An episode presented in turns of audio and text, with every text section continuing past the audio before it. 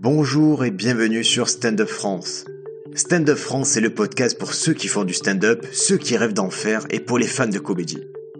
Si vous voulez nous soutenir, vous pouvez laisser un avis sur Apple Podcast et nous donner de la visibilité. Les commentaires émis dans ce podcast n'engagent que nous. Si vous avez aimé ou que vous n'êtes pas d'accord, n'hésitez pas à venir échanger sur Instagram, at standupfrance ou at briac officiel. Bonne écoute et profitez du stand-up. Bonjour à tous, euh, c'est Briac et aujourd'hui je suis accompagné une nouvelle fois de Juliette Follin qui représente le spot du rire. Bonjour Juliette. Bonjour, ça va? Ouais. Tu représentes la même chose que la dernière fois. Hein. C'est vrai, j'ai dit la même chose? Non, moi. Ah. Je commence toujours en disant si ça va, tu vois. Mais c'est la façon la plus polie de commencer, Juliette. parfait. C'est tu es tourné vers les autres. C'est Avril qui m'a qui m'a ouvert à ça, qu'il fallait tourné vers les autres. C'est vrai. Et, donc, tu représentes ou tu incarnes le spot du rire? Euh... Je suis le spot du rire. Non, tu es le spot du rire. C'est ultra mégalo parce que je suis pas toute seule, mais je suis presque toute seule. Et le spot du rire, là, il était au cœur de l'actualité puisqu'il y a eu les Spots du rire Awards 2020. Oui. On a pu voter du 2 au 20 décembre dernier. Exactement. Et, et je vais, je vais le dire parce que c'est, c'est fou, mais moi, je, du coup, je, me suis replongé dans un document que tu as fourni pour, euh, ben, pour les spots du Rire Awards. J'ai jamais vu ça. C'est-à-dire qu'on a eu un PDF de 81 pages. Oui. Pour pouvoir choisir euh, pour qui on votait. Exactement. Et, euh, et, vous avez échappé au PDF de 148 pages ou 158 pages. il existe, cette version existe? Oui, cette version existe. En gros, c'est la différence, c'est que j'ai fait des copier-coller du site internet plutôt que des liens. D'accord. Voilà. Ah, écoute, c'était euh, c'était assez monumental, bravo, bravo, bravo pour tout ce boulot. C'est donc on s'est retrouvé avec ce, ce, petit document et on a pu voter pour euh, ben, pour différentes catégories. Et je te propose qu'on revienne ensemble sur les différentes catégories, ceux qui étaient euh, nommés et ceux qui ont gagné, d'accord? Ouais. Alors première catégorie, c'était la découverte de l'année. Yes. Donc, euh, ça, découverte, c'est vraiment, on est d'accord que c'est le spot du rire qui, qui, a, qui a vu ces gens-là, qui s'est dit, ok, je les propose. Pour moi, ça fait partie des gens que j'ai apprécié cette année. Exactement. En fait, la découverte humour, c'est quelque chose que je propose depuis le début de mon site internet. Tous les mois, je mets en avant quelqu'un. Donc, euh, généralement, c'est quand même quelqu'un qui est pas connu du tout. Mais j'ai eu des exceptions avec euh, Laura Calu, Ahmed Sparrow, qui, pour moi, au moment où je les ai découverts, m'ont évoqué quelque chose. Et c'est c'est pas forcément quelqu'un qui, qui a éclos, mais à un moment, à un instant T, en fait, il m'a impressionné ou euh, ému ou quelque chose. Et je décris ça et, et je dresse un portrait de la personne. donc les 12 personnes qui étaient nommées, c'est les 12 découvertes de 2020 pour moi. Chaque mois, voilà, chaque mois il y a eu une découverte. Donc euh, je vais les citer. Adrien Montowski, alors, je, vais te dire ce que je je connais pas au fur et à mesure. Tu vas un peu me donner leur univers. Ça te va? Ouais. Adrien Montowski, c'est quoi? Moi, je l'ai, je le vois sur Instagram, mais je l'ai jamais vu sur scène. C'est vrai. Ben, Adrien Montowski, c'est euh, un mélange entre euh, un réalisateur pas connu, j'ai envie de te dire, même si ouais. je pense pas qu'il réalise vraiment autre chose que des courts métrages, et un, un comique un peu absurde, enfantin, qui peut imiter un bateau en même temps qu'il va t'émouvoir te faire des, des mimes avec euh, des doigts d'honneur. Enfin, c'est extrêmement varié ce qu'il peut proposer, ultra original. Et il a une sensibilité un peu particulière euh, d'un ancien timide. Il a un parcours super intéressant, quoi.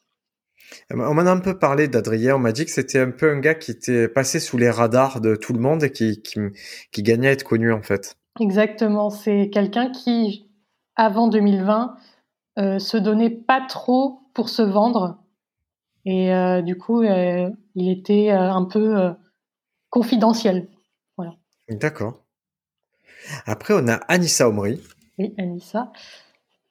Pas, alors là, vraiment, c'est des découvertes. Pour moi, je ne connais pas. Jamais entendu parler. Alors, Anissa, c'est une ancienne recrue du Love Steady qui a lancé son plateau Le Cercle du Rire avec Elsa Bernard, que tu ne dois pas connaître non plus. Non, mais c'est alors vraiment, c'est juste parce que moi, ça fait que deux mois que je, je fréquente Paris, donc je connais pas tout le monde. Il n'y a pas de euh, souci. Et donc ça fait deux ans, maintenant deux ans et demi qu'elle fait du stand-up. Euh, c'est un truc qui est pas connu, c'est la fille de Farid Omri, un humoriste euh, qui, est, qui avait une certaine notoriété dans, dans les années, je sais plus, enfin, chercher sur YouTube. D'accord. Mais du coup, c'est pas quelque chose qu'elle, dont elle parle ou, ou, quoi que ce soit, quoi. Très bien. Et après, il y a Areski Sugar, qu'on connaît. Yes. Qui a son, qui a son podcast, le meilleur podcast. Exactement. Que j'ai peu vu sur scène, mais euh, il m'a toujours fait rire et il a vraiment une aura particulière. J'ai l'impression que c'est euh, un dictateur euh, potentiel qui s'est égaré dans la comédie. Ah, c'est vrai qu'il est, il est rigolo en dehors de la scène aussi. C'est vraiment quelqu'un qui est très sympathique en dehors de la scène et c'est un caractère. C'est, intéressant de voir des gens qui sont raccords en, entre qui sont dans la vie, qui sont sur scène. Je trouve qu'il a, lui, là, il garde ce truc-là. On voit qu'il est toujours sur un fil comique euh, intéressant. Ouais, et puis il est très tourné sur les gens. Euh, quand tu regardes son Instagram, tu te rends compte qu'il y a énormément de portraits, surtout euh, par le passé, de gens avec qui il socialisait ou il faisait des podcasts.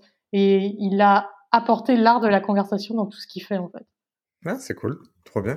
Après, il y a Bobin. Est-ce que je prononce bien? Bobine. on prononce Bobine. Donc, alors oui, je l'ai vu sur scène. Euh, gros, gros univers. Et, et, ça taffe, quoi. C'est un mec, ça taffe beaucoup. Moi, je, je vois, il m'en parle, il, il parle souvent sur, sur les réseaux et je vois qu'il taffe et je, je me dis qu'est-ce que ça va donner, quoi. Il, je, crois qu'il prépare son spectacle, ce garçon, et ça va, ça va être intéressant. Ouais, moi, je l'ai vu 30 euh, minutes avec un humoriste qui a un univers tout aussi particulier qui s'appelle Jacqueline. Ouais. Jacqueline, euh, en deux mots. Et euh, ouais, c'est ultra absurde, quoi. Et c'est beaucoup de one-line, il me semble, hein, Bobine. Euh, j'ai du mal à le décrire en fait. Parce ouais, c'était un truc. Oui, c'était des one-line, mais c'était des petites situations qui fait. Écoute, je, je pense qu'il faudrait. Là, je vois que si on fait les 12, ça va être très long. clair. Et donc, vous avez vu la mécanique. Il y a 12 personnes comme ça. Juliette les connaît particulièrement. Elle est allée les voir. Elle a, elle a cru en eux un moment. Et euh, je crois qu'on va passer directement à qui a gagné cette année. Oui, alors, parfait. Donc, euh, ouais, dis-moi. C'est Isabelle, c'est ça, Isabelle Châtaignier qui a gagné? Isabelle Châtaignier, exactement, qui a gagné euh, d'une victoire assez large. Alors, c'est pratique parce que voilà, moi j'ai le document, je clique et j'ai la petite fiche d'Isabelle Châtaignier. Et donc, je vois, voilà, je peux lire l'article en même temps. Donc, ça permet de, de mieux comprendre d'où vient la personne. Je trouve que c'est marrant parce que les awards, c'était bien de faire les, de participer à toute la partie nommée et tout, mais c'est encore mieux de les, de les débriefer, de voir qui est qui, de se dire, OK, j'irai la voir quand on pourra la voir. Exactement. Alors, ancienne avocate, elle, c'est... Euh... Ouais, c'est ça. Elle, elle, aide beaucoup euh, pour euh, les concours d'éloquence. Elle prépare des, des gens au concours d'éloquence. Ah, c'est vrai qu'il y a une passerelle entre le stand-up et le concours d'éloquence. C'est clair. Et elle, elle a fait le chemin inverse, quoi. D'accord. Et toi, qu'est-ce que c'est qui, toi, chez elle, tu as trouvé quoi de, de vraiment singulier? Euh, Je pense que ce qui m'a fasciné, j'ai plus en tête tout ce que j'ai pu écrire sur chacun, mais c'est le côté euh, vraiment quelqu'un qui, est très établi dans ce qu'elle fait. Elle a écrit des bouquins et tout, donc euh, enfin, elle n'a pas besoin de, de, notoriété supplémentaire. Là, elle prend un risque énorme en allant dans un milieu qui est le stand-up, qui est complètement différent du milieu des avocats, qui est un peu guindé, etc. Et donc, je trouve que c'est une association qui est absolument euh, euh, super bénéfique et elle a une manière de parler, parce que voilà, c'est son métier de base et c'est son expertise, qui amène quelque chose d'autre euh, au stand-up. Et l'adaptation qu'elle a avec ce milieu et, et de changer de milieu et de changer de, de ton, etc. Parce que c'est très très urbain, le stand-up, c'est très c'est beaucoup ouais. regardé, tu vois. C'est intéressant à regarder, quoi. Écoute, ça, ça donne envie en tout cas. Donc, elle, euh, large victoire. Euh, plutôt, ouais, 21%. Euh, donc, c'est énorme. Hein ouais, ouais, franchement. En fait, elle a été longtemps deuxième derrière Guillaume Guisset.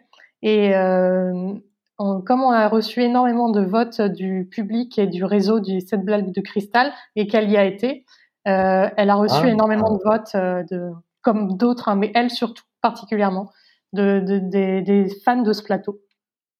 Mais pas que, il y a aussi son réseau. Euh, et puis un peu des, des gens random. Elle a su mobiliser, c'est, elle a pu mobiliser une communauté. Et ça, c'est vraiment, c'est quelque chose qui euh, qu'il faut pas négliger en fait. Sa communauté, si pour moi, c'est une preuve aussi que tu comprends le métier si tu arrives à, à te faire un peu aider de la communauté ou quoi, que tu arrives à les, à les orienter vers des résultats. Je trouve que ça, ça prouve que tu, tu as compris comment fonctionnait aussi le système. Et voilà, je, je blâmerai jamais personne pour comprendre ça. C'est clair. Alors on passe à deuxième catégorie qui sont les euh, c'est le podcast de l'année. Donc on avait la chance avec Stand Up France d'être là dedans, mais en face de nous il y avait vraiment des, des poids lourds. On avait euh, Kian Kojandi avec euh, un bon moment. Il y avait Marine Bausson avec Vulgaire qui, qui, euh, qui, a reçu le prix du podcast Radio France là à Paris. Ouais, et qui est pas dans notre top 10. Donc comme quoi. C'est c'est étrange. Hein. En, ouais, gros 11e, hein, ça va. Ouais, après, en gros truc, euh, il y avait aussi euh, Sébastien Mélia. Ouais, Sam Mélia, ouais. quatre comiques dans le vent, mais à contresens. Donc voilà, il y avait vraiment, il y avait un peu tout, puisqu'il y avait des, des podcasts euh, plutôt très populaires, des podcasts un peu plus de niche, et c'est, bon, ben, c'est sans, entre guillemets, sans surprise, un bon moment qu'a gagné, je pense. Je crois que c'est le juste le plus écouté. Hein. Parmi tous les podcasts, oui, c'est sûr. C'est vraiment celui qui a le plus d'aura, c'est celui qui est le mieux produit. Ouais. Et puis en plus, maintenant avec MyCanal, euh, c'est, enfin, c'est, c'est encore plus beau le décor et tout. Et puis Kian, euh, enfin, c'est un, il adore les formats visuels au final. Il je crois comme dans son spectacle, c'est très visuel. Il y a, il y a une séquence. Enfin, je, je l'ai pas vu son dernier spectacle, donc je pourrais pas dire. Mais... Écoute, moi je trouve ça marrant, je trouve ça intéressant que qu'il fasse ce chemin-là de, de sortir un truc un peu indépendant et qu'après il le passe sur Canal+. Ouais. Je trouve plus... ça, ça donne de l'espoir à tout le monde. Ça, ça... Ouais, ouais. Et puis en plus, euh, les gens peuvent le voir une semaine plus tard sur euh, sur YouTube, donc c'est pas c'est pas fermé quoi. Il a bien négocié ça. Et ça c'est ben ça c'est un truc qu'il a négocié de, dès bref en fait. A priori, c'est une des conditions pour tous ses projets, c'est qu'il soit rapidement mis sur YouTube et parce qu'il sait que son public c'est aussi un public de YouTube. Donc il a, à chaque fois il négocie ça d'un contrat et ça lui réussit plutôt bien. Ah, parmi les, les, les, podcasts qui étaient euh, nommés, je, je vais, j'aimerais qu'on revienne sur un ou deux parce que j'ai jamais pu les mettre en avant et, et c'est l'occasion. Euh, Fanny Rué avec Les gens qui doutent. Oui. Tu, euh, tu l'écoutes ce podcast régulièrement? Pas régulièrement parce qu'en fait, j'écoute que les humoristes. Je suis un peu, je crois que je suis un peu sectaire. J'écoute ouais. pas, j'écoute pas les autres corps de métier, sauf si ça m'intéresse, mais c'est très très rare. Quoi. Ah, c'est drôle ça. Ouais. Genre et... Eva Bester, c'est une personne dont j'ai absolument rien à faire. Je suis désolée pour pour le, les gens qui la trouvent fascinante. J'écoute pas ce, ce qu'elle fait. Euh, j'ai essayé d'écouter parce que je me suis dit apparemment il y a une hype et j'étais pas dans le délire donc. Euh... Eva, dis-moi. Eva Bester, c'est quelqu'un qui a un show sur France Inter qui s'appelle Réveil, euh, un truc euh, lié à la mélancolie. Réveil à la mélancolie, j'en sais rien. Bon bref. Ah non non moi si je suis, j'avoue je suis étranger à, à ça quoi donc. Euh, et il y avait, alors, on, je répète Marine Bausson qui, qui, a quand même une, euh, qui, qui, est une humoriste à la base et qui a, qui a une, et qui là en train de, de, vraiment connaître un gros renouveau grâce au podcast.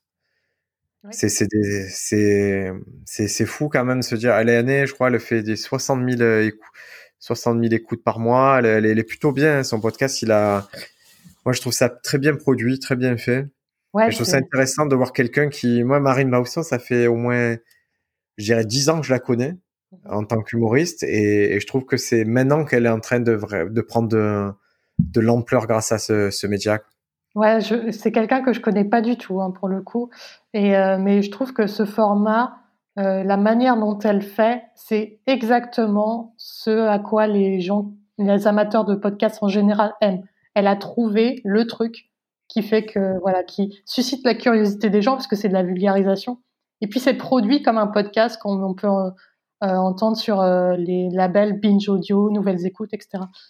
Euh, il y a vraiment, a su allier le fond, la forme, donc euh, bravo à elle. Je te dis, moi, il y a, il y a 10 ans, je l'avais vu. Pour te donner un peu le, le level du plateau sur lequel j'avais vu, c'était le plateau, c'était Pierre-Emmanuel Barré, Bunaimin, Kairon. Tu vois, c'était, elle était dans cette génération-là, quoi. Bah ouais, ouais, ça fait longtemps qu'elle est là, hein, donc. Donc, ben, bravo à Kian Kojandi qui remporte ce, ce trophée. Et maintenant, c'est le plateau d'humour de l'année. Et là, c'est drôle. Donc, on, on l'annonce direct. C'est nos amis des 7, les 7 blagues de cristal qui ont, qui ont gagné. Ouais. Gros drama. Hein. ah oui, il y a eu un petit, euh, ouais, un petit, ouais. truc, un petit, moi, je l'appelais le, le spot du Reargate. Ouais, ouais, parce que pour le coup, c'est ma faute, hein, parce que au début, je me suis dit, mais c'est pas possible, ils sont en train de hacker le truc parce que je recevais des votes la nuit euh, à vraiment deux trois minutes d'intervalle. Je me dis mais c'est pas possible. En fait, ils, ils votent à la suite avec euh, leur passe de mail. Tu vois, j'ai cru ça. Ouais. en fait, pas du tout. C'est juste qu'ils envoyaient 200 messages privés, enfin tout le temps, euh, à tous les gens qu'ils connaissaient. Donc ça fait 200-300 personnes. Et j'avais des votes tous les jours. À ce moment-là, c'était énorme, quoi. Ils ont reçu, je sais pas combien de votes. C'est de la folie. Quoi. Alors, c'est drôle, c'est dans les 7 blagues de cristal, c'est c'est un plateau qui, qui a lieu à Paris. Il a deux déclinaisons. Il a l'espèce d'open mic. Ouais. Et il a, il a, il a le plateau un peu plus officiel. Et les deux, je trouve, ils ont cherché, ils sont trois à organiser ça, et ils ont cherché à, à, moi j'ai pas mal parlé avec eux et ils ont vraiment cette volonté de singulariser leur, leur plateau en fait, de se dire ok il y a des plateaux, il y en a plein, nous on veut que ce soit autre chose, on veut que ce soit un bordel, on veut que ce soit un happening et, et a priori, ils réussissent pas mal dans ce truc-là. Ah, complètement. C'est un plateau de niche dans la niche. C'est un truc. Moi, à, titre personnel, je ne comprends pas parce que j'ai pas toutes les références pop culture. Donc, je comprends rien, en fait. je suis là, je fais. Ah ouais. Ok, je les vois hurler des trucs sur une piste. Euh, je comprends pas, je comprends pas les mots qu'ils utilisent. Je comprends rien, vraiment. Et il y a plein de gens qui adorent. Les humoristes, ils adorent, ils les trouvent super sympas. Euh, ils les trouvent vraiment. Euh, enfin, il y a beaucoup de générosité au final dans ce qu'ils font. Hein. Euh, enfin, tu l'as, tu t'as assisté à ce plateau? Non, parce que moi, je, il m'est arrivé un drame avec ce plateau, Juliette. J'y suis allé en fait. Je suis allé à l'Open pensant que que j'avais une place. Et en fait, ils m'ont dit, en fait, ils m'ont dit non, mais j'ai fait, ben, ça, ça, pourquoi je viens, tu vois, j'ai autre chose à faire, en fait, de mes journées. Mais c'était juste un malentendu. Après, on s'est programmé, là, on avait programmé une date sur le plateau, euh, en novembre. C'est tombé, euh, c'est tombé pendant le, confinement, mais je me languis de le faire, en fait. Je trouve très, je trouve ça marrant. Moi, je suis vraiment un geek devant l'éternel, donc j'espère pouvoir euh, me fondre dans le, dans ce décor-là. Ouais, et puis euh, j'ai beaucoup de retours positifs des humoristes, beaucoup d'humoristes qui ont dit que le prix était mérité, donc tant mieux. en tout cas, c'est intéressant de se dire que euh, c'est pas des grosses unités. Hein. Vous attendez pas, si vous entendez ça de province, vous dites pas ils remplissent des 200 des 200 places ou quoi. C'est c'est tout petit, c'est un bar et tout, mais L'avantage, c'est que quand c'est tout petit, à 20-30, tu as l'impression que c'est déjà la folie et il y a une super ambiance et c'est ça qu'on veut en fait. C'est, il vaut mieux remplir full des unités euh, restreintes que que se perdre dans des dans des grandes salles où vous remplissez pas, où vous êtes euh, où il n'y a pas d'ambiance. Ouais, je suis d'accord et en plus ils, ont bien. Ouais. Ouais, j'allais dire euh, en aparté que moi le, le plateau que j'ai choisi c'est aussi un plateau intimiste comme ça qui est pas du tout connu, qui est le Batignolles Comédie qui est dans bah, au Batignolles dans le 17e arrondissement de Paris, un plateau un peu plus cosy, plus familial, qui est pas du tout dans un délire aussi exubérant que les sept bagues de cristal, mais, mais c'est, la maison en fait. Et comme le 33 Comédie l'était avant, quand il était euh, indépendant, c'est vraiment un lieu où on se retrouve, où c'est convivial et tranquille. Quoi. Et il y, a de, il y a de bons Et toi, tu prends un plaisir à y aller, c'est vraiment un endroit que tu recommandes. Euh, ouais. C'est, ça le plateau que tu recommanderais pour quelqu'un qui vit à Paris? Euh, Peut-être pas que celui-là. Euh, Sinon, il y a, ben, dans le top, si je prends que les, les plateaux qui sont dans le top 10, euh, le, le, tien, le tien, toi. Pas, pas le, ton top 3 toi, des plateaux que tu conseilles qui quelqu'un vient à Paris? Oh là, c'est tellement compliqué. Euh, bah, je dirais euh, le Love Steady Crew, parce que c'est un plateau euh, qui a le. Enfin, Avril en a parlé dans, son, dans l'épisode où il est passé, je crois. C'est vraiment sur le test, quoi. C'est-à-dire qu'ils ont un thème imposé chaque semaine et par le public et ils doivent créer de la nouveauté. Donc c'est super intéressant. Il y a un metteur en scène derrière, etc. Euh, ouais, non, le Batignolles, j'aime bien. Le 33 Comédie, j'aime bien pour les résidents. Euh, Jean-Patrick, Antec et Gislain. C'est ouais. vraiment. Maintenant, ils sont au Fridge, c'est ça Ouais. Le Fridge, qui est un lieu que j'aime pas trop euh, en tant que spectateur, euh, je, je, je, suis pas fan. Je trouve que les comédie clubs sont un peu impersonnels et, et je suis pas fan en tant que spectateur. Mais c'est pas c'est pas pour ça que c'est mauvais, hein, attention.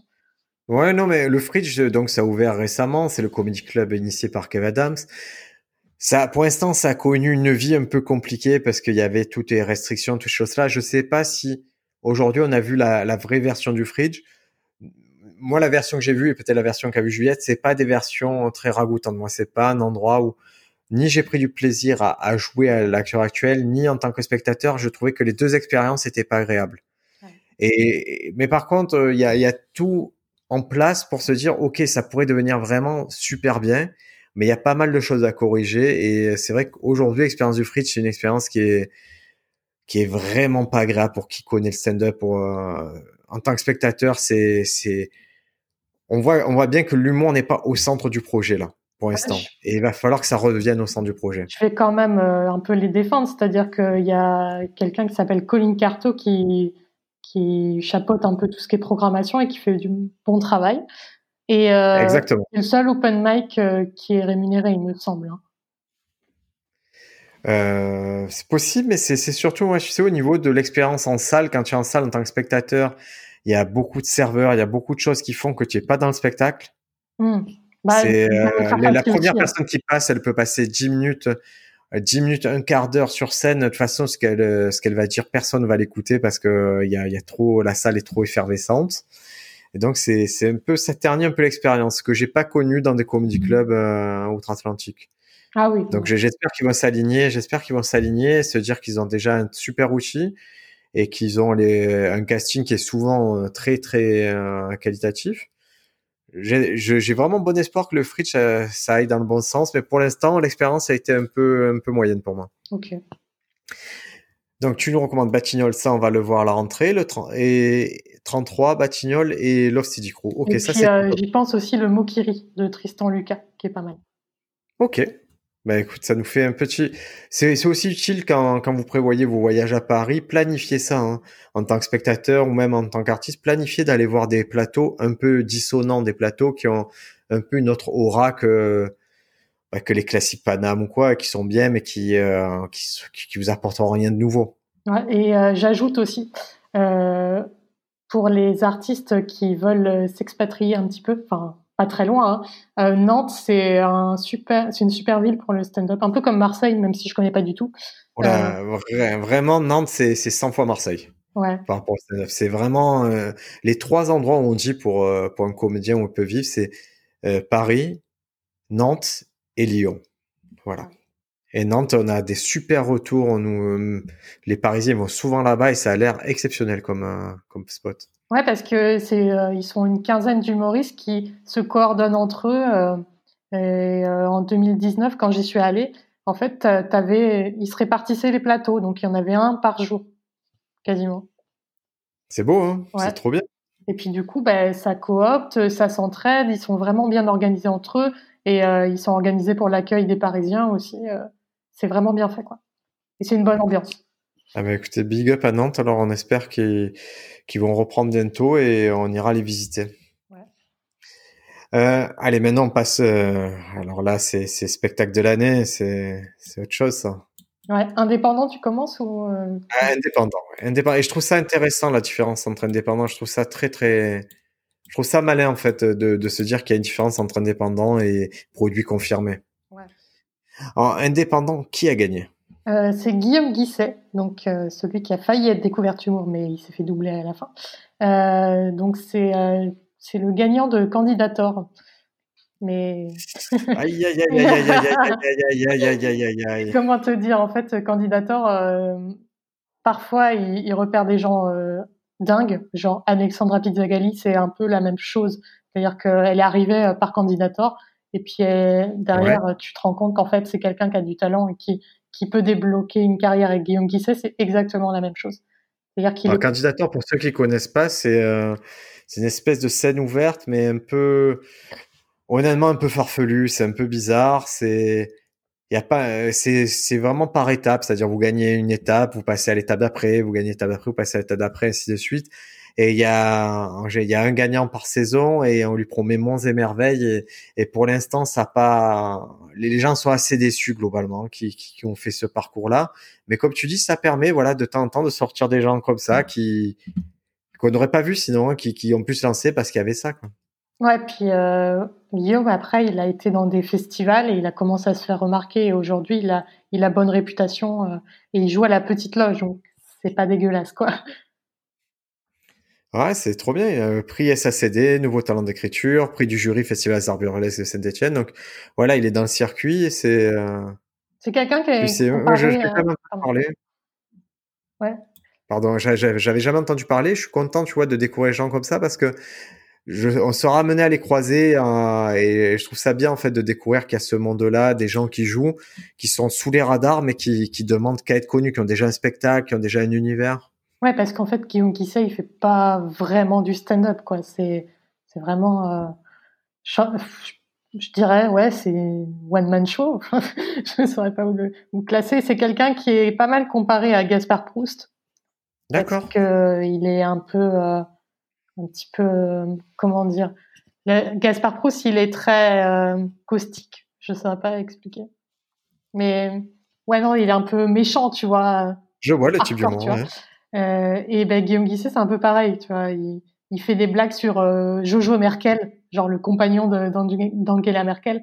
Et des fois, ça part sur des trucs Troisième Reich et tout. Enfin, je le vends hyper mal ce je matin. Peux voir le type mais ouais. ouais Écoute-moi, moi. Et c'est un très très bon comédien. Ouais, ça va.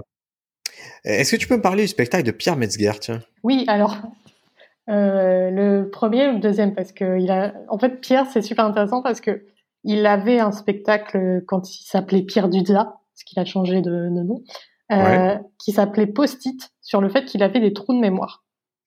Et depuis, il a changé son son angle et maintenant il traite de la paternité et de sa relation avec la avec sa fille qui est un sujet que qu'on voit un peu souvent, mais il le fait avec un truc un peu euh, urbain, banlieusard, tu vois.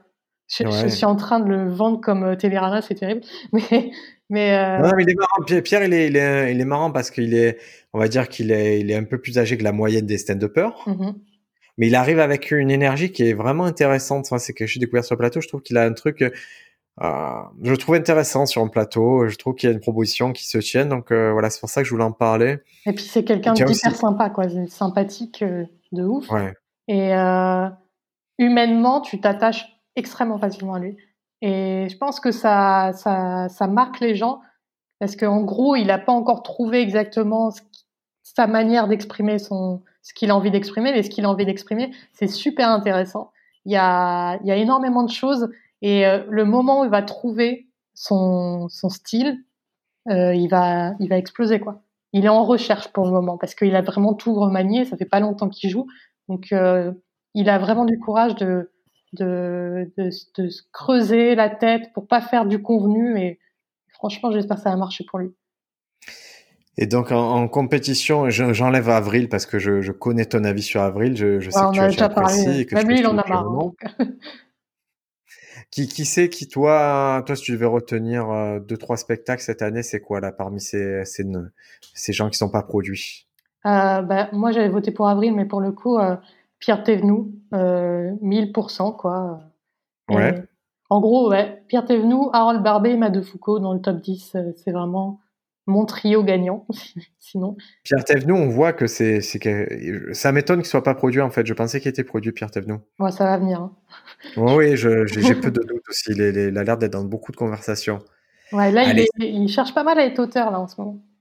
Si jamais. Ah ouais. Écoute, s'il si y, a, si y a des gens sur Stand Up France qui cherchent des auteurs, vous savez qu'il y en a pas mal qui sont passés à l'émission et c'est le moment où, ils n'ont pas d'argent, donc ils ont besoin de travailler.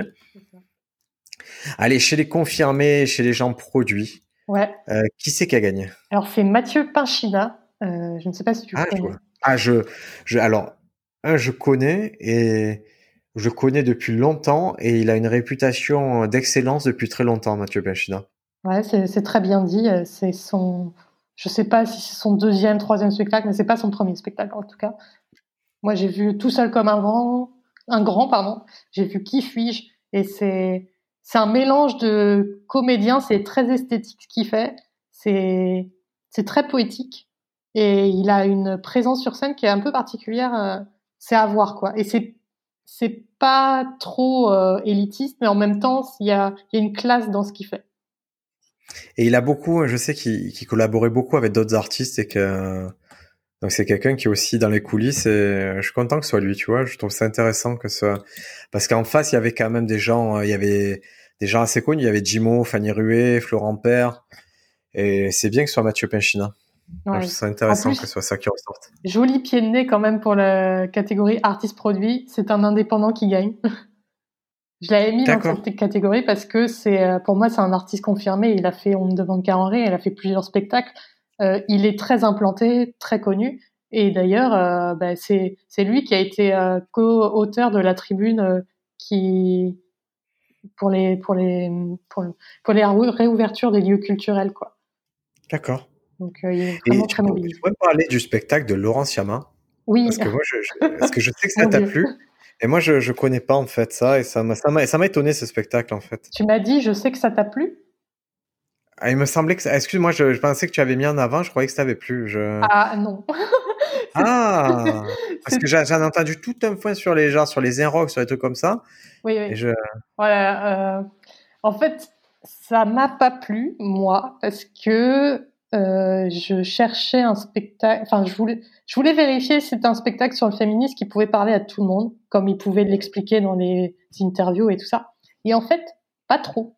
Ça, c'est un spectacle qui fait du bien surtout aux militantes féministes qui souffrent de pas être comprises par le reste du monde.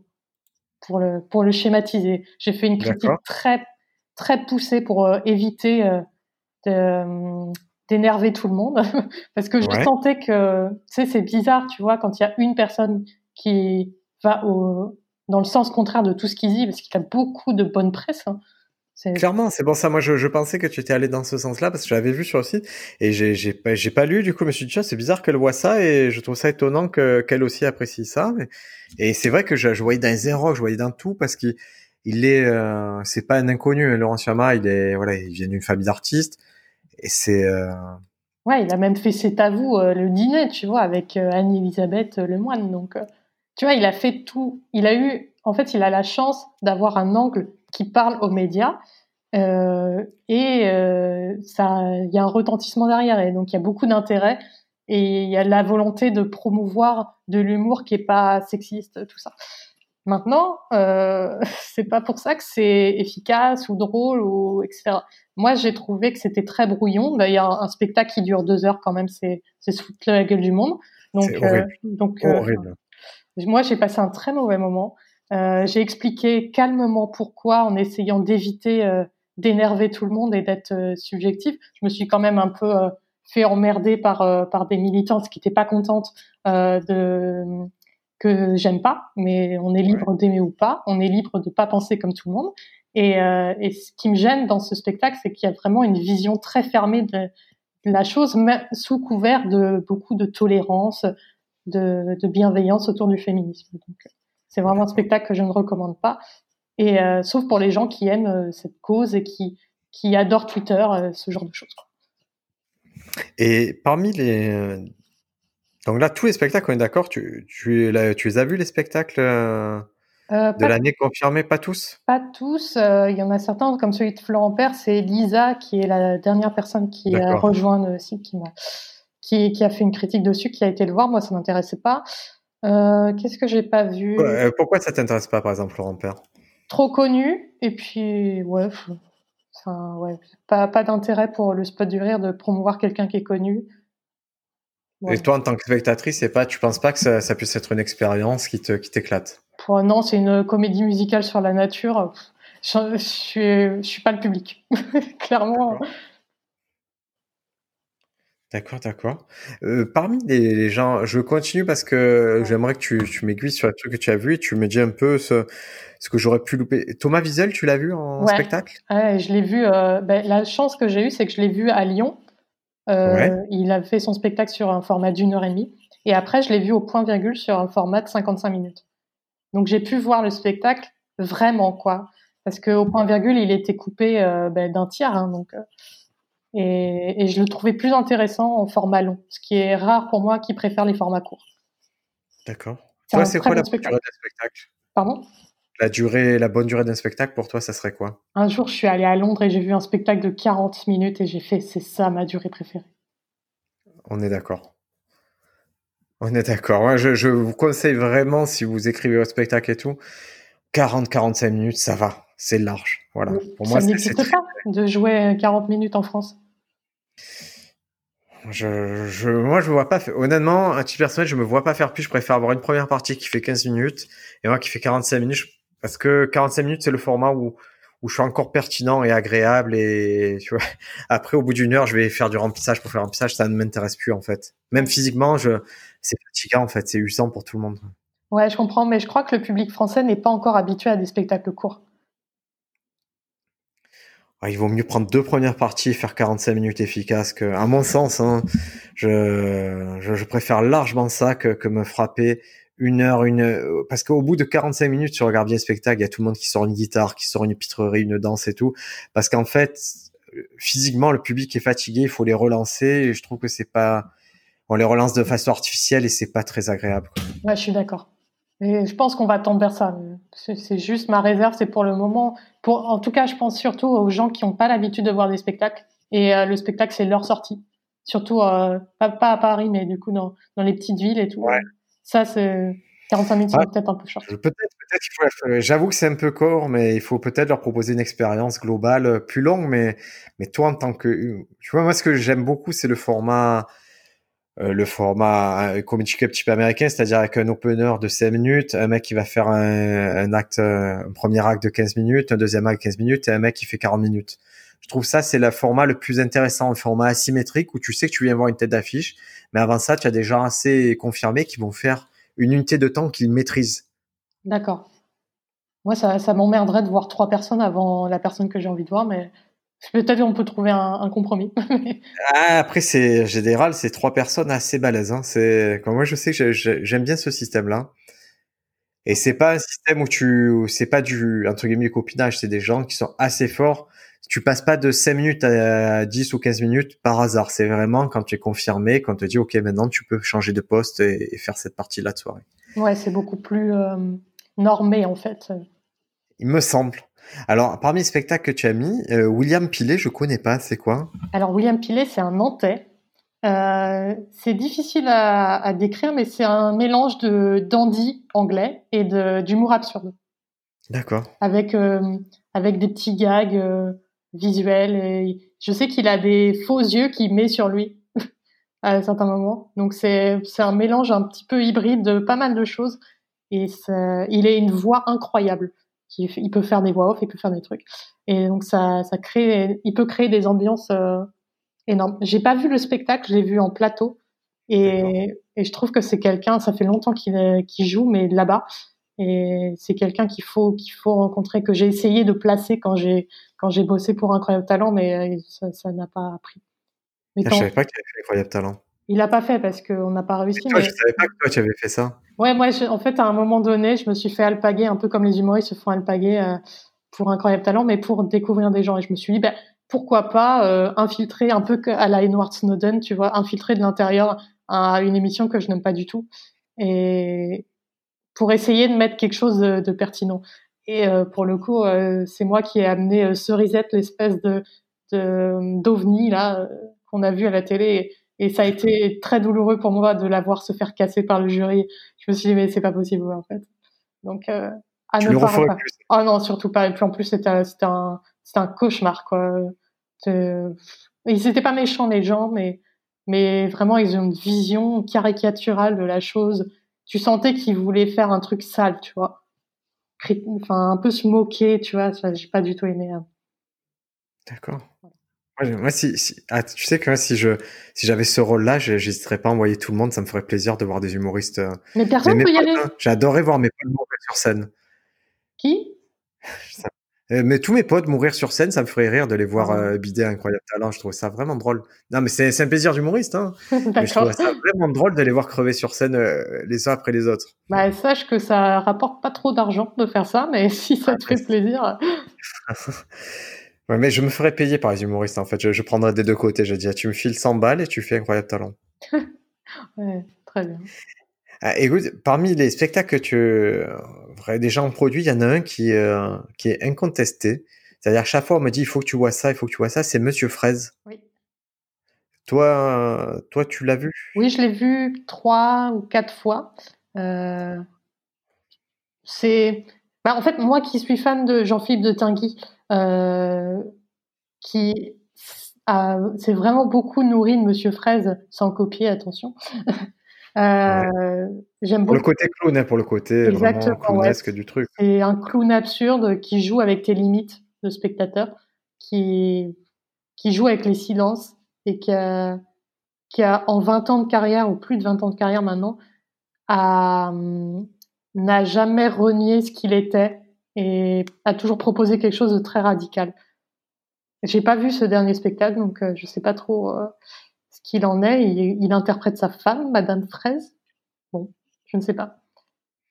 Écoute, à chaque fois, on me dit, il faut que tu vois ça. Toi, et je, je me languis de voir. Ça a l'air d'être une expérience et c'est vraiment les gens qui me disent, peu importe le milieu, que ce soit des humoristes, des producteurs quoi, ils me disent, il faut que tu vois ce truc-là. C'est ça a l'air vraiment d'être abouti et c'est intéressant d'avoir cette proposition-là dans l'humour, c'est-à-dire que je trouve que ça invalide un peu tout le propos de le stand-up, le stand-up, non, il n'y a pas que le stand-up, il y a, des gens carrés qui, qui, ont une bonne réputation, qui font des super produits, qui font euh, de l'humour de qualité et le stand-up c'est juste une variation de ça. Ouais, Mais ça doit pas être au centre de tout.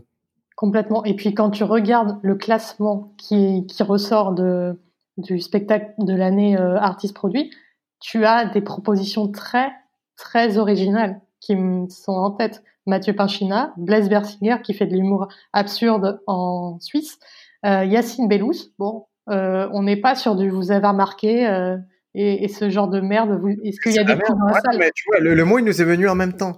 Tu as dit ce genre de merde, j'ai dit parce que c'est de la merde et parce que c'est de la merde.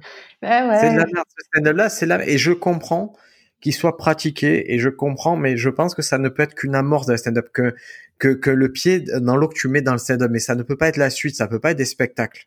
Ouais, et en fait, quand je pense, quand je dis de la merde, je pense que c'est plus du fast-food humoristique.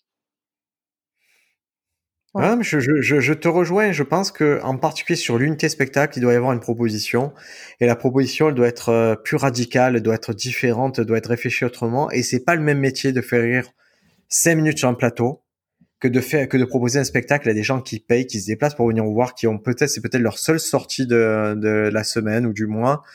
Et je crois qu'il faut il faut aller sur des choses beaucoup plus travaillées, beaucoup plus radicales et et pas se dire qu'un spectacle c'est pas une, une accumulation de petits passages de cinq minutes. Ouais. C'est pas ça.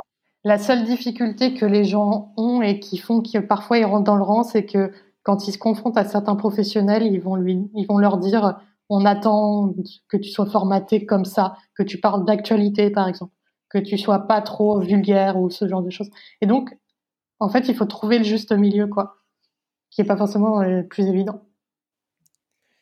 Ouais, ouais, mais c'est c'est c'est une question de foi aussi. Hein. C'est vraiment une question de professionnel. Il y a il y a ils ont un avis, ils ont pas tous une expertise et des fois il il faut choisir avec qui tu travailles, hein, tout simplement c'est vrai qu'il y en a qui ont des avis délirants. Il y en a qui, qui vont tout te ramener, à, tu, comme tu dis, à l'actualité. Il y en a qui vont tout te ramener au, au côté plus, il faut que tu touches les jeunes, il faut que tu fasses ci. Mais ça, c'est vraiment une question de croyance. C'est vous, vous savez comment vous êtes, euh, ce qui vous motive. Il faut aller vers ça hein, le plus possible. Ouais, et puis euh, en plus là, on a un excellent exemple avec euh, le spectacle de Norman qui vient de sortir, qui a été le plus regardé sur Amazon Prime et qui a été démoli par la critique.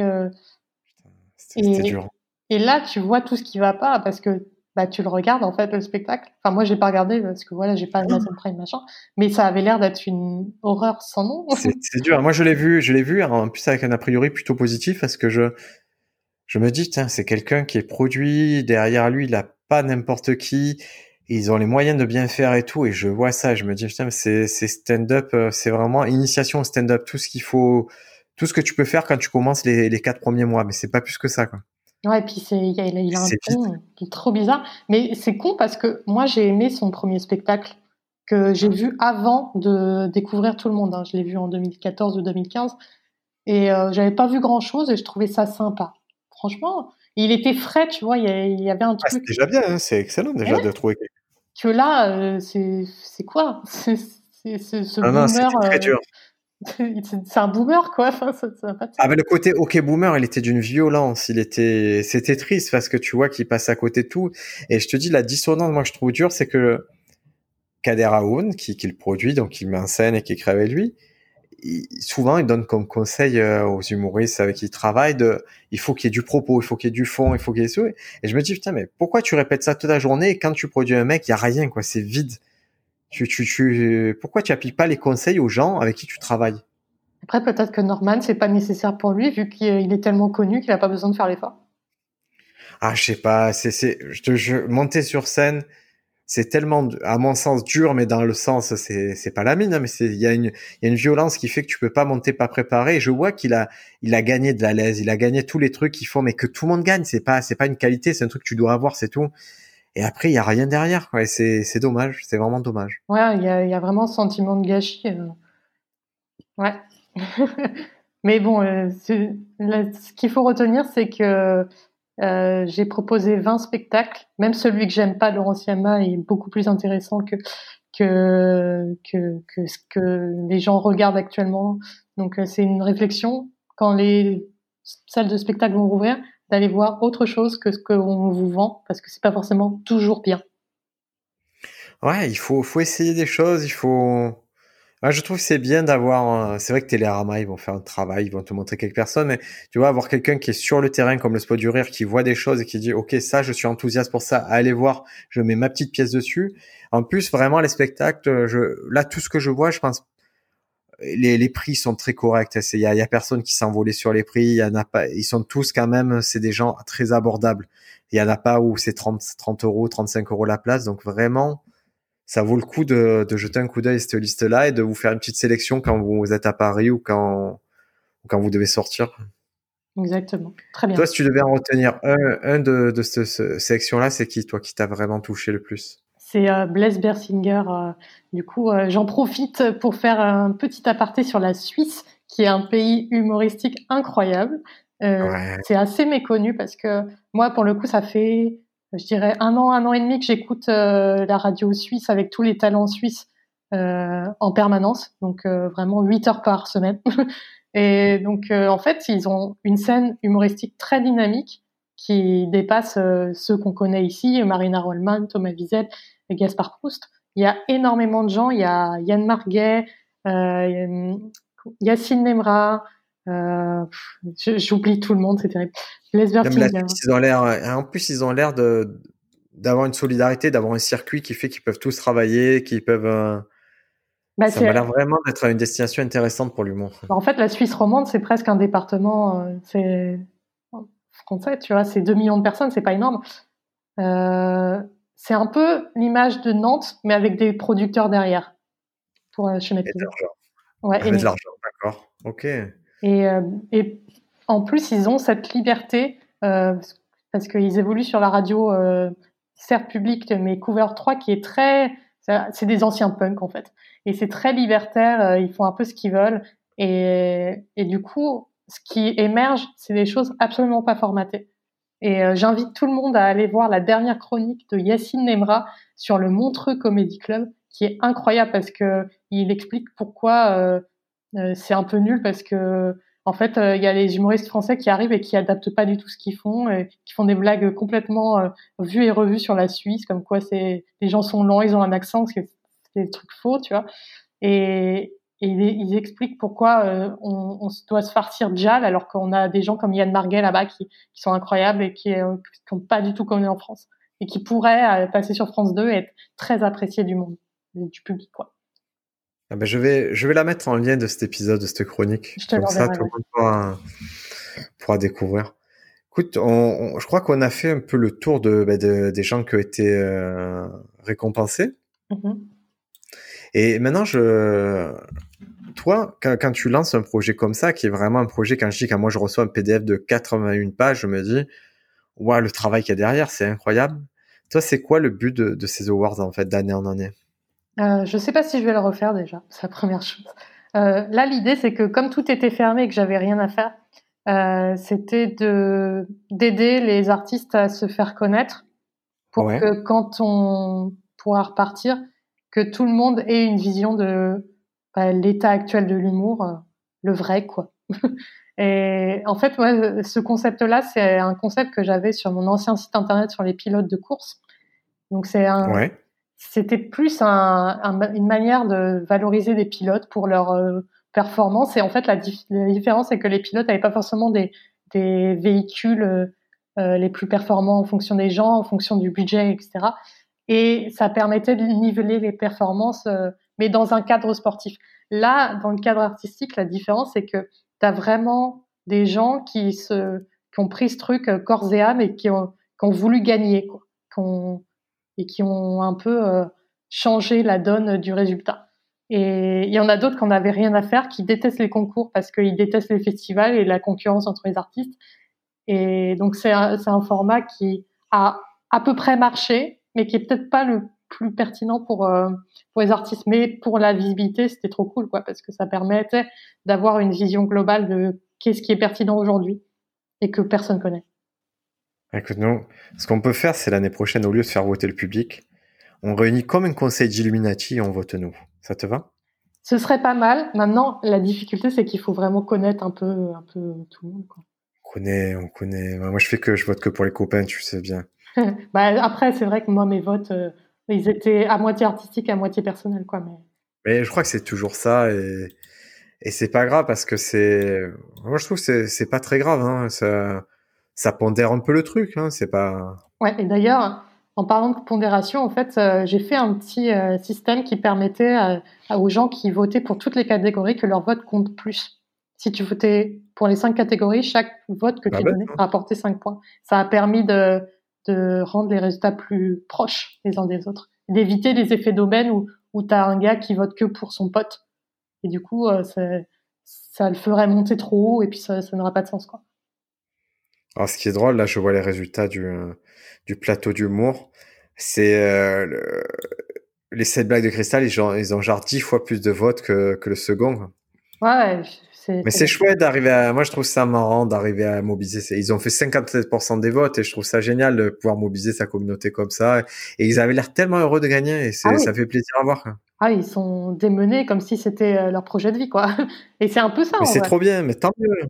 Et euh, la seule. oui, c'est trop bien. La seule chose, c'est que ce que j'aurais dû faire, c'est que j'aurais dû proposer euh, des catégories. Enfin, j'ai voulu que tout le monde puisse puisse choisir le plateau du monde de son choix parce que le problème c'est que faut pas que ce soit trop euh, Paris centré, tu vois. Il y a, y a plein de plateaux qui sont pas connus, qui sont parce qu'ils sont pas à Paris, mais ils sont très intéressants, tu vois. Juste il y avait Angers, il y avait la, la chaussée, euh, c'est ceux de Caen, euh, effectivement. Orléans aussi avec Lorlins qui a fini troisième. Voilà. Parce que c'est vrai que nous, on est forcément 90% de l'actualité dans retraite, c'est Paris, mais ça bouge le stand-up, l'humour en France bouge. Il y a des choses qui se passent, et des choses qui se passent bien. Moi, je trouve que c'est euh, c'est plutôt euh... voilà. Nantes, c'est une très bonne nouvelle. Lyon, ça se passe bien. Il y a Montpellier, ça bouge. Toulouse aussi. Et, et ce dont on rêve, comme moi à titre personnel, c'est que justement ce circuit-là se développe et que et qu'on décentralise un peu ce, le système du stand-up. Ouais, complètement. J'ai eu des votes pour des comédie clubs à Marseille, à Montpellier, à à Nantes, à Bruxelles, à Lausanne, j'en ai eu partout quoi. À Strasbourg aussi. Bah, alors, pour parler de Marseille, pour, euh, pour la petite info, euh, il y a un comedy club qui va s'ouvrir en février. Et pareil, quand on parle de mobiliser sa communauté, moi je trouve qu'ils ont réussi un coup qui est incroyable. C'est qu'ils ont fait un financement participatif. Ah, c'est bien. Et ils se sont dit, premier objectif, c'est 10 000 euros. Et ils ont expliqué, voilà, 10 000 euros, ce qui va se passer. On récupère les clés du local le 15 décembre. On va faire les travaux, nous, en février. Les spectacles seront gratuits. Ils ont donné tout, ce qu'ils allaient faire. Et ils ont bien expliqué les contreparties qu'il y aurait. C'était intéressant. Et au-delà de ça, ils ont fait des défis. Ils ont vraiment animé leur communauté. Ils ont très bien compris comment ça se passait une levée de fonds comme ça. Ils sont arrivés facilement à 10 000 euros. Alors, ils ont visé les 20 000 euros. Et pareil, ils ont relancé des trucs, ils ont fait des défis. Finalement, ils ont conclu à 18 000 euros la, cette levée de fonds via financement participatif. C'est-à-dire qu'ils n'ont pas commencé, ils ont 18 000 euros en poche qu'ils peuvent dépenser comme ils veulent. Et à côté de ça, ils ont euh, rempli un dossier pour, euh, pour participer à un concours euh, pour des startups. Et c'est un concours French Tech. Et ils ont remporté le, le prix. Ça fait qu'en plus de ces 10 000 euros, ils viennent de gagner 30 000 euros. C'est bien, ils ont réfléchi au business plan. Quoi. Ils ont réfléchi au business plan, ils savent comment s'adresser à une communauté, ils savent comment consommer l'humour, ils savaient que le futur, ça serait un futur un peu digitalisé, donc ils ont orienté leur, leur dossier sur ça, sur le fait que c'était oui un projet physique, mais un projet digital avec une web TV et tout. Et du coup, on se retrouve avec des gars qui vont ouvrir un comedy club avec 48 000 euros de trésorerie pour commencer, une volonté de faire des spectacles tous les jours gratuits.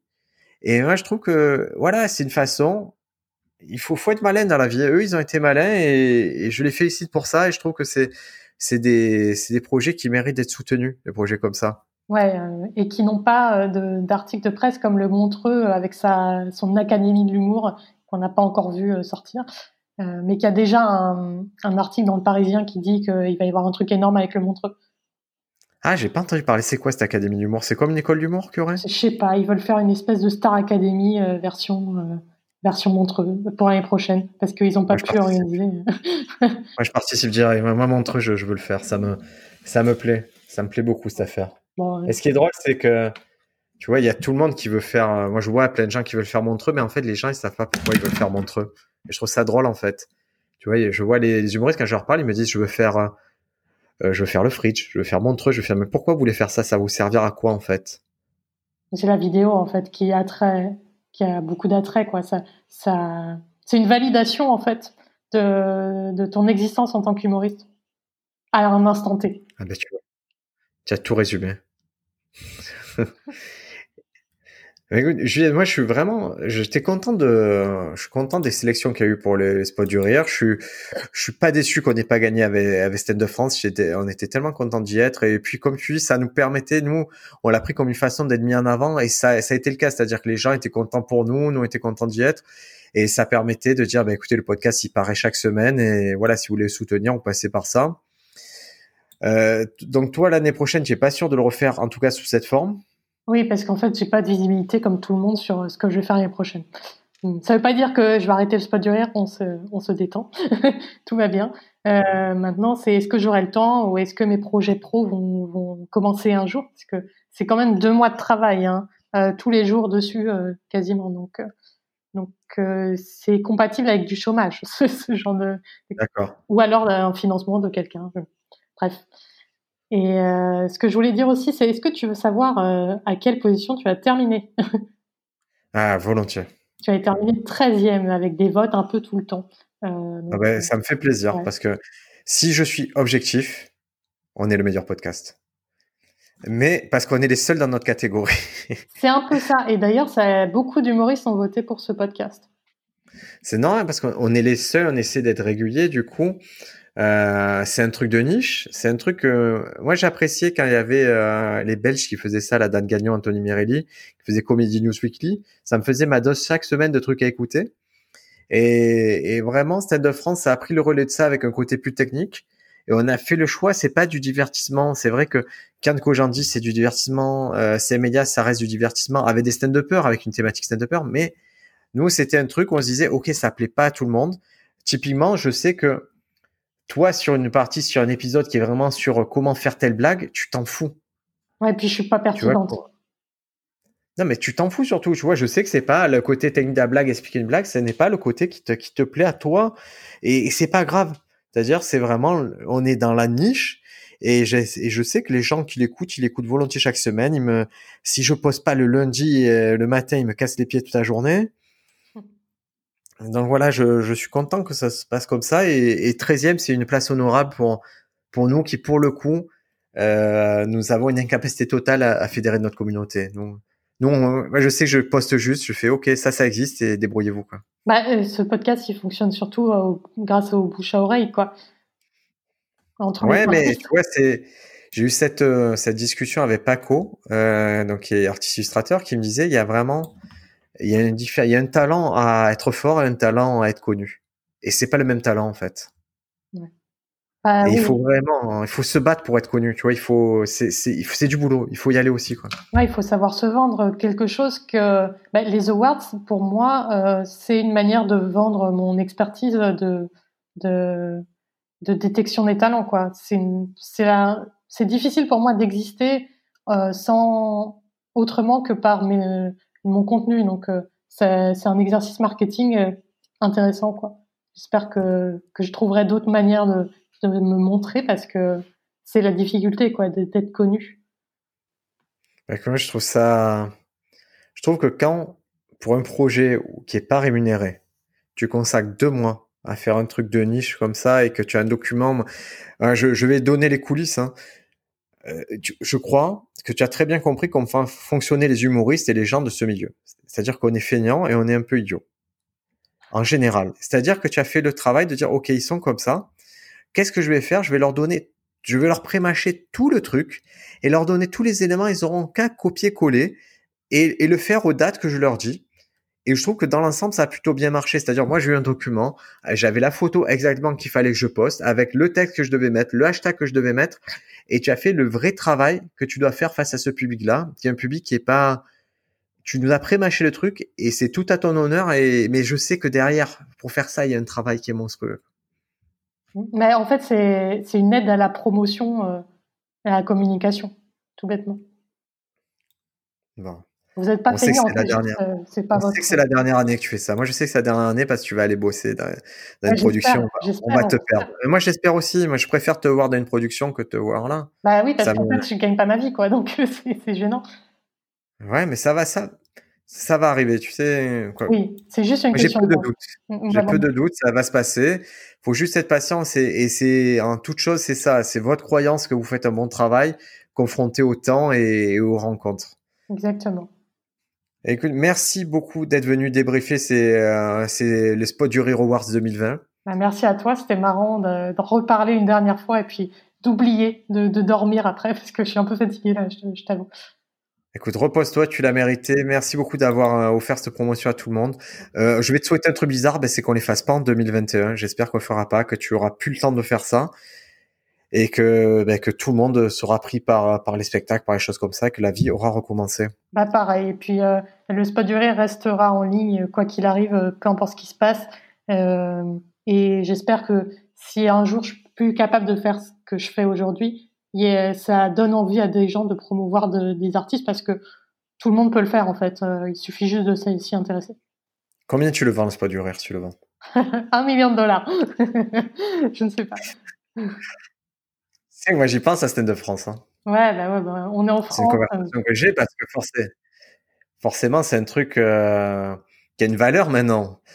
Et je me dis combien on le vend, quoi. Franchement, c'est le moment de demander à Rosine Bachelot un peu d'argent. J'ai l'impression qu'elle, c'est le truc qu'elle arrive le mieux à sortir du, du bise, du bif, j'espère. Ah, ben j'aimerais bien du bif bif. Moi, je dis pour entre 15 et 20 000, il est à vous le site. Ouais. Et vous avez même les articles, c'est-à-dire, je fais un truc exceptionnel, c'est que même les articles, je vous je, j'abandonne les droits sur tout. Ouais. 15 000. Écoute. Euh... Ça t'intéresse pas de, Tu as pas 15 000 là? Non. J'ai réfléchi, ça veut dire que je suis pas loin, mais. mais euh... C'est pas mal. non, non. Écoute, merci beaucoup, Juliette. Une bonne fin d'année. On se retrouve très bientôt pour un nouveau podcast ensemble. Salut. Merci d'avoir écouté cet épisode en entier. Si vous souhaitez nous soutenir, vous pouvez laisser un avis sur Apple Podcast et nous offrir de la visibilité. N'oubliez pas d'aller sur le site standupfrance.fr. Il est gratuit, mis à jour plusieurs fois par semaine. Vous y trouverez des articles sur la comédie, des exercices pour s'inspirer ou progresser, et des recommandations culturelles de qualité. À la semaine prochaine dans le podcast Stand Up France et merci pour votre fidélité. Et vous pouvez l'acheter pour 15 000 euros, n'oubliez pas.